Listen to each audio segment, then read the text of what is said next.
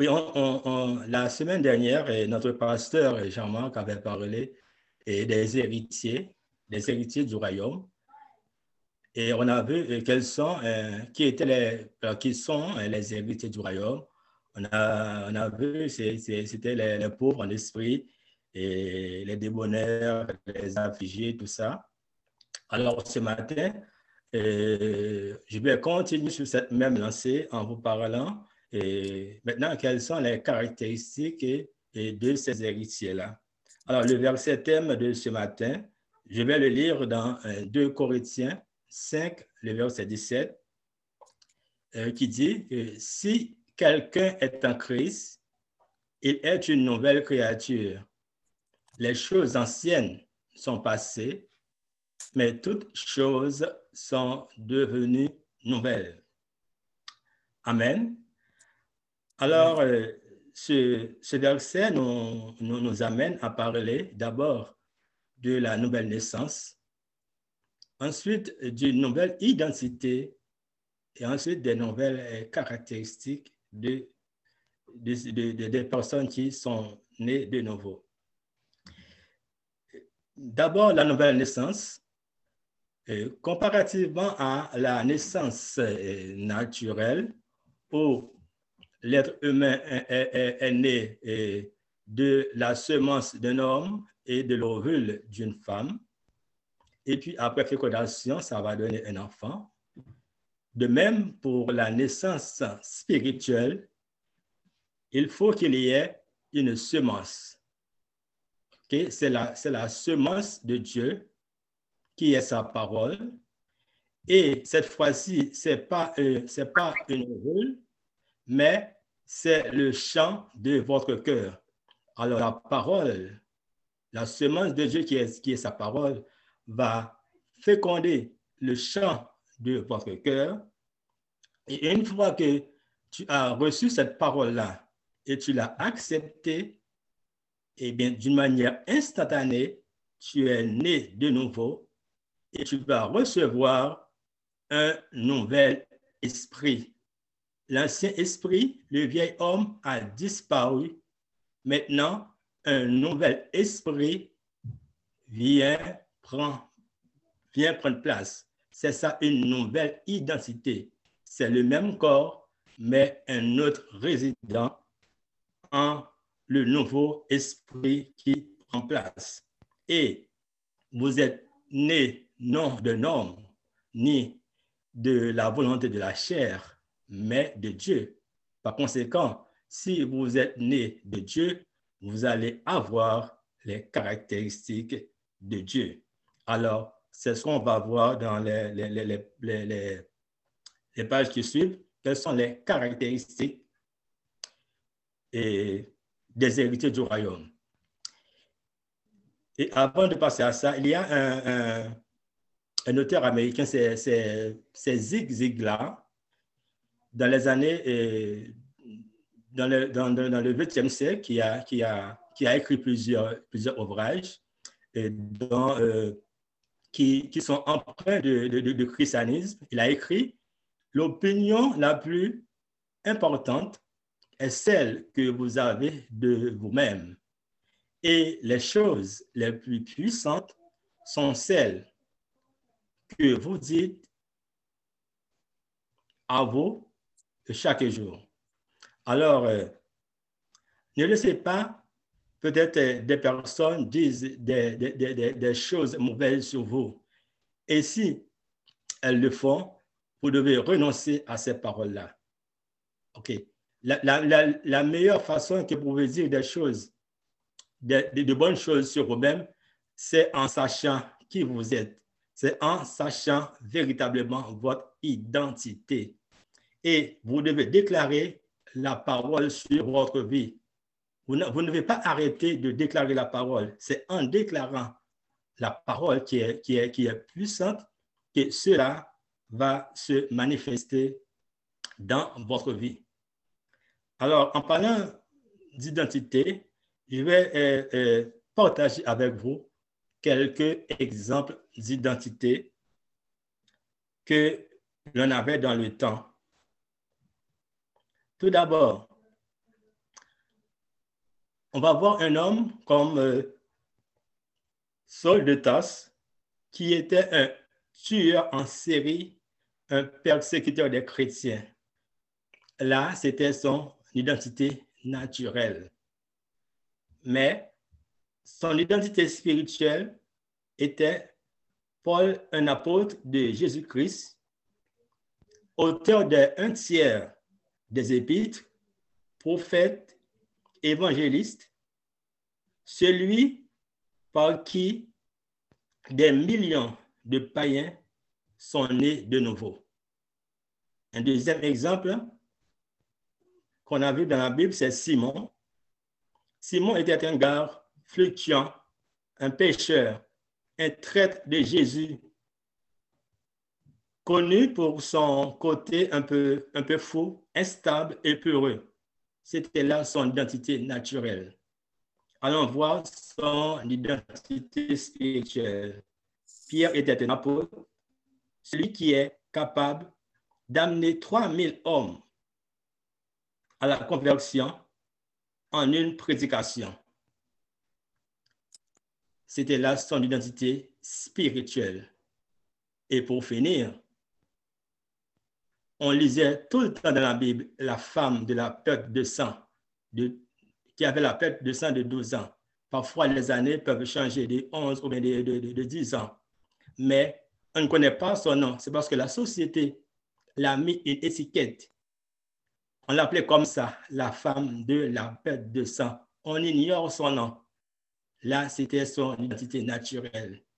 Mais son identité spirituelle, elle, était, elle est un modèle de foi pour tous les croyants de toutes les générations. De nos jours encore, ne n'arrête pas de citer son nom, la femme de la perte de sang. Et ce matin, euh, j'aimerais aussi vous partager vous dire de, de, de, de, ne pas laisser, de ne pas euh, vous laisser comme affecté par ce qu'on disait de vous. Essayez de savoir qui vous êtes, quelle est votre identité et de penser à ce à quoi Dieu vous est destiné. Maintenant, quelles sont les caractéristiques des héritiers du royaume? On va voir aujourd'hui environ six caractéristiques des héritiers du royaume. Et aujourd'hui, je vais lire beaucoup de versets. Alors, je vous demande de, de, de, mettre peut-être votre Bible prêt pour pouvoir visualiser en même temps avec, avec moi. La première caractéristique, c'est que vous êtes enfant de Dieu. Vous êtes enfant de Dieu. Et je vais lire dans Jean 1, les versets 12 et 13, qui dit ceci. Mais à tous ceux qui l'ont reçu, à ceux qui croient en son nom, elle a donné le pouvoir de devenir enfants de Dieu, lesquels sont nés non du sang, ni de la volonté de la chair, ni de la volonté de l'homme, mais de Dieu. Amen. Amen. Alors, vous êtes enfants de Dieu. Et en tant qu'enfant de Dieu, vous avez le pouvoir d'une part, de révoquer toutes sortes de malédictions. Et vous avez aussi le pouvoir d'exiger la manifestation d'une vie conforme à votre nouvelle identité. Alors, vous devez révoquer toutes sortes de malédictions de vos ancêtres, de vos grands-parents. Et aussi, vous avez le, le pouvoir aussi de déclarer la parole de Dieu sur vous comme je disais tantôt, c'est en déclarant la parole que cela va se manifester dans votre vie.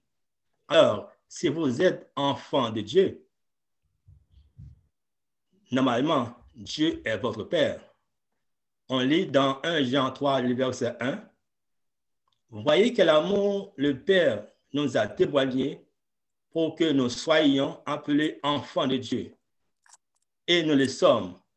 Si le monde ne l'a pas connu, c'est qu'il, si le, si le monde ne nous connaît pas, c'est qu'il ne l'a pas connu. Amen. Amen. Alors, Dieu est votre Père. toutes ces choses que je vais dire n'ont plus le droit légal de citer dans votre vie, à savoir les malédictions héréditaires, les blocages, les échecs chroniques, les maladies de sang. Ne dites pas que soit euh, ma mère était stérile, c'est normal que je suis stérile. Mon père était diabétique, c'est normal que je suis diabétique. OK?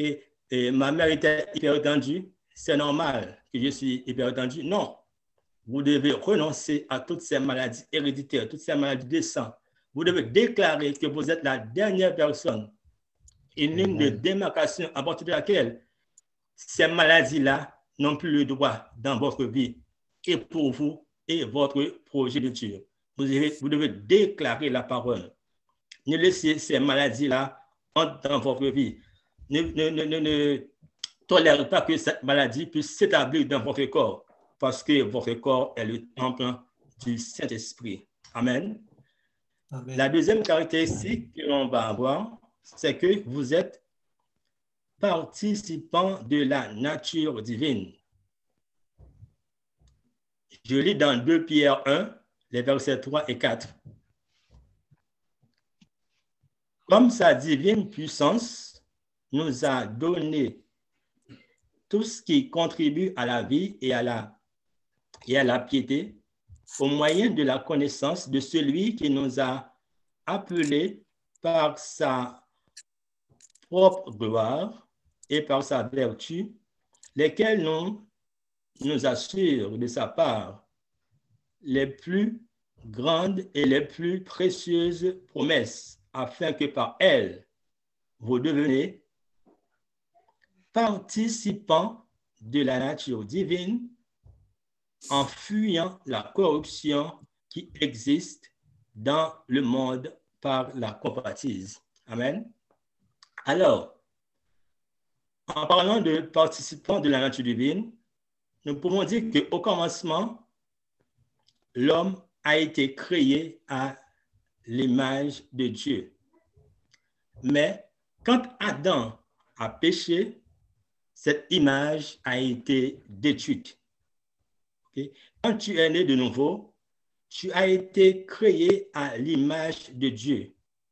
Tu possèdes le caractère de Christ dans votre esprit. Et concernant la nature divine, je vais voir uniquement deux des natures divines, c'est l'amour et la sainteté. Tout d'abord, l'amour. On peut lire dans Romains 5, le verset 3. Or, l'espérance ne trompe point, parce que l'amour de Dieu est répandu dans nos cœurs par le Saint-Esprit qui nous a été donné. Amen. Alors, le Saint-Esprit a déversé son amour en toi. Même quand les gens t'énervent, même quand on ne t'aime pas, tu ne dois pas te défigurer pour ne pas manifester cet amour-là. Tu ne dois pas cultiver la haine toutes les fois que des personnes ne t'aiment pas. Tu ne dois pas te comporter comme un Adam. Trois, il faut que tu saches que tu es amour. Quelles que soient les circonstances, le Père t'aime, te comble de son amour. Alors tu dois manifester cet amour-là. Un deuxième exemple de nature divine, c'est la sainteté. On lit dans 1 Pierre 2, le verset 9. Vous, au contraire, vous êtes une race élue, un sacerdoce royal, une nation sainte, un peuple acquis, afin que vous annonciez les vertus de celui qui vous a appelé des ténèbres à son admirable lumière. Amen. Amen. Alors, euh, ce matin, eh bien aimé, je, je veux te dire que tu es saint, quel que soit ce que tu fais. tu gardes le statut de saint, car en effet, tu es de la même nature que le Père. Et la prise de conscience de, de, cette nature-là, de la, sainteté, va permettre de t'éloigner du péché. Si on fait référence à 1 Jean 3, 9, qui dit qu'une personne qui est née de nouveau ne peut pratiquer le péché car la parole demeure en lui. Et aussi, ça va te, euh, ça va te permettre de faire le mort envers le péché. Si on fait référence aussi à Romains 6, le verset 7, qui dit, vous étiez mort au péché, ok, votre vieille nature a été détruite. Maintenant, vous, vous n'êtes plus esclave de la mort. OK? Un mort est quitte envers le péché. Il est dégagé de sa responsabilité. Alors, vous devez savoir que vous êtes mort, mes bien-aimés. Lorsque la culpabilité vous appelle, vous devez faire le mort. Lorsque l'alcool vous appelle, vous devez faire le mort.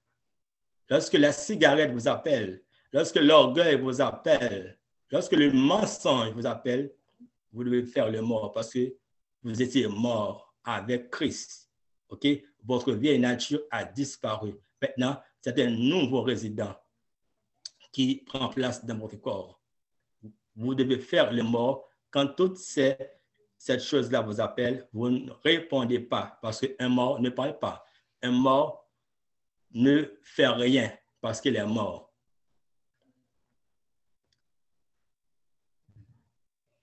Maintenant, la troisième caractéristique, c'est que vous êtes élevé. L'on peut lire dans, 1, dans Éphésiens 1, les versets 20 et 21. En parlant de, de, Jésus, la Bible dit ceci, il l'a déployé en Christ en le ressuscitant des morts et en le faisant asseoir à sa droite dans les lieux célestes, au-dessus de toute domination, de toute autorité, de toute puissance, de toute dignité et de tout nom qui se peut nommer, non seulement dans le siècle présent, mais encore dans le siècle à venir. En parlant de nous-mêmes, Éphésiens 2, le verset 6, dit ceci, Il nous a ressuscités ensemble et nous a fait asseoir ensemble dans les lieux célestes en Jésus-Christ. Amen. Vous êtes élevés, mes chers bien-aimés. Tu es d'en haut. Tu es élevé, tu es supérieur les démons sont d'en dessous, les Adams sont d'en bas, sur la terre. Alors, j'aimerais vous inviter à marcher dans cette vie avec la tête haute, conscient que vous êtes élevé. Alors, soyez libre de toutes sortes de complexes. Dites avec moi ce matin que je suis élevé je suis élevé. Amen. Amen. La quatrième caractéristique que je vais aussi partager avec vous, c'est que vous êtes délivrés. Colossiens 1, le verset 13 nous dit ceci. Il nous a délivrés de la puissance des ténèbres et nous a transportés dans le royaume de son Fils bien-aimé. Amen. Amen. il faut que vous sachiez ce matin que ceux qui, sont, qui ne sont pas en Christ sont dans le royaume des ténèbres. Il n'y a pas de mille, chemins.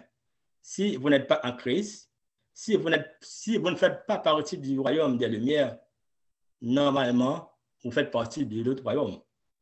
Ceux qui ne sont pas en Christ sont dans le royaume des ténèbres. avant ta nouvelle naissance, tu étais ténèbres. Mais à ta nouvelle naissance, l'être ancien a disparu du monde des ténèbres. L'être nouveau, qui est Christ, apparu dans le royaume de Dieu, le royaume de lumière. Amen. Dites avec moi que je suis délivré. La cinquième caractéristique, c'est que vous êtes riche. Vous êtes riche. Apocalypse 3, le verset 17 nous dit, parce que tu dis, je suis riche, je me suis enrichi et je n'ai besoin de rien. Et parce que tu ne sais pas que tu es malheureux, misérable, pauvre, aveugle et nu.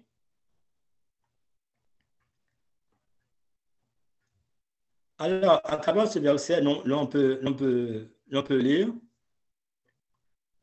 que celui qui n'est pas né de nouveau est pauvre. Celui qui n'est pas né de nouveau est pauvre.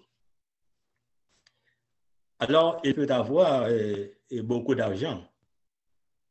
Il peut avoir de belles voitures.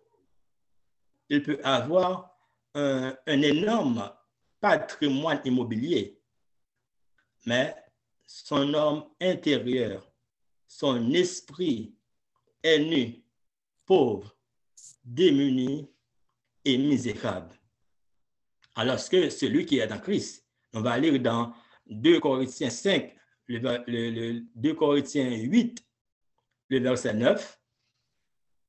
Car vous connaissez la grâce de notre Seigneur Jésus-Christ, qui pour vous s'est fait pauvre, du riche qu'il était, afin que par sa pauvreté, vous fussiez enrichis. Amen. Alors, ce qui est spirituel est permanent ainsi, votre héritage en Christ est un héritage qui ne se dégrade pas, un héritage qui ne se fane pas, un héritage qui ne se flétrit pas. Il est toujours apporté, il est toujours disponible. Et ce qui est intéressant, il commence maintenant et continuera dans l'éternité. Dites avec moi que je suis riche. Amen. La dernière euh, caractéristique, c'est que vous êtes justifié. Et l'on va lire deux versets en ce sens. D'abord, Ésaïe 64, le verset 6, nous dit, Nous sommes tous comme des impurs, et toute notre justice est comme un vêtement souillé. Nous sommes tous flétris comme une feuille et nos crimes nous emportent comme le vent. Et Romains 5, verset 1 nous dit, étant donc justifiés par la foi, nous avons la paix avec Dieu par notre Seigneur Jésus-Christ. Tout d'abord, euh, euh, Ésaïe 64, le verset 6, on peut lire ça dans, le fond, c'est que nous parle de l'universalité et la profondeur de la corruption humaine. L'homme est déclaré impur comme euh, euh, impur souillé comme un lépreux dans le temps. Vous savez que euh, les, gens qui, sont atteints de la lèpre doivent sonner, doivent sonner à leur passage pour ne pas contaminer d'autres personnes, comme il était, il.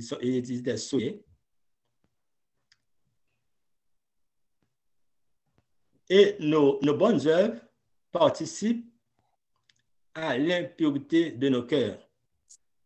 Elles ne peuvent nous acquérir aucun mérite aux yeux de Dieu. Quel que soit ce qu'on fait de bon, quel que soit ce qu'on fait de bonne œuvre, OK, ça a toujours quelque chose de mauvais à l'essence. OK? parce que ça, ça vient, ça participe à l'impureté de nos cœurs, de nos cœurs. C'est pourquoi on lit dans Romains 5, 1, c'est que la justification est une chose accomplie par la foi, par la foi en Jésus-Christ. OK, nous sommes justifiés, c'est par la foi en, Jésus-Christ et non pas par, nos, bonnes œuvres. OK? La dette du péché est payée par le sacrifice de la croix.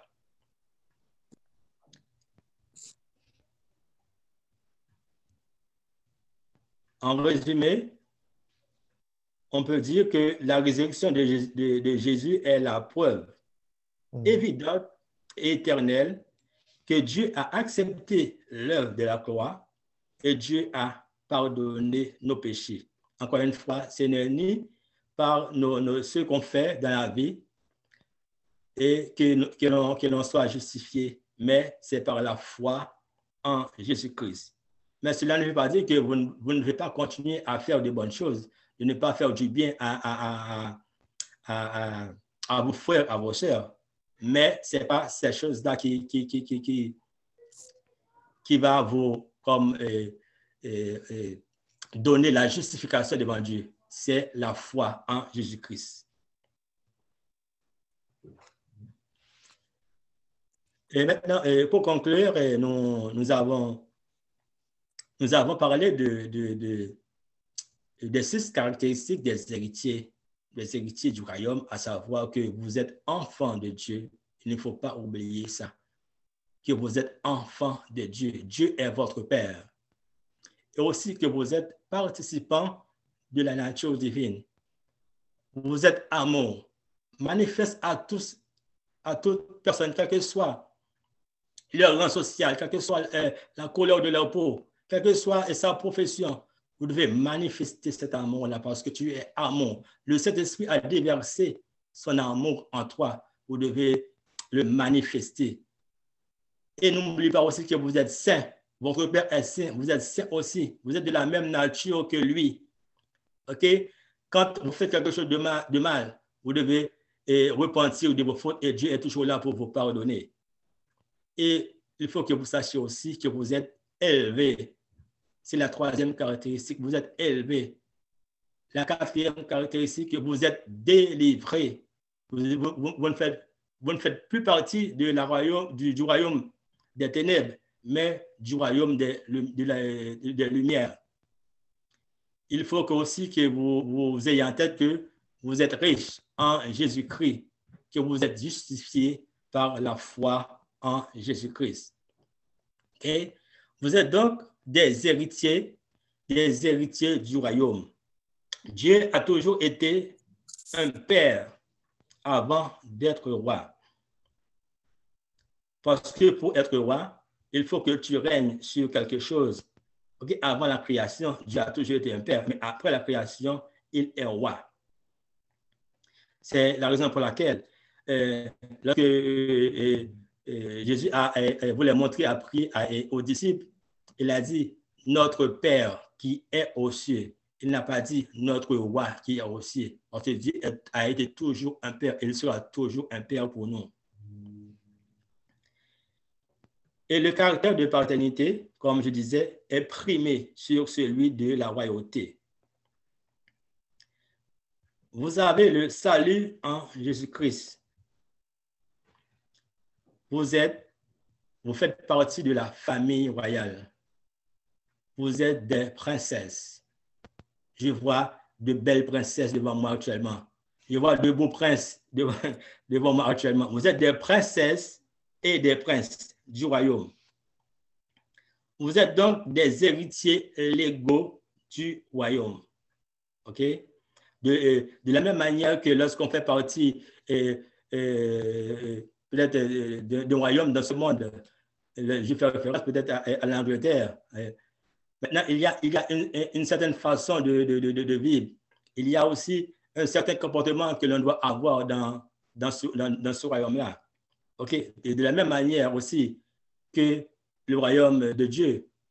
Et c'est le, royaume le plus important de tous les royaumes qui, qui ne peuvent exister. Alors, vous devez vivre selon les règles de bienséance de ce royaume-là.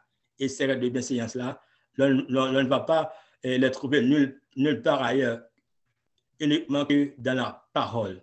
C'est la raison pour laquelle je vous demanderai de, de, de, de, de vous plonger dans la parole de Dieu, de chercher le royaume et la justice de Dieu. Parce que c'est en faisant ces choses-là que vous allez manifester ok, les bienfaits de ce royaume-là dans votre vie. Alors, si vous, si vous êtes en train d'écouter ce message et que vous n'avez pas encore donné votre vie au Seigneur, sachez que toutes ces choses-là ne, ne, ne, ne, ne vont pas vous appartenir. OK? Si vous ne donnez pas encore votre vie au Seigneur, vous ne faites pas partie encore des héritiers du royaume. Alors, je vous encourage fortement à le faire si vous n'avez pas encore fait de donner votre vie au Seigneur. C'est en donnant votre vie au Seigneur que vous allez, que vous allez être héritier du royaume de Dieu et vous allez aussi bénéficier de toutes les belles choses du royaume-là. Que le Seigneur vous bénisse abondamment.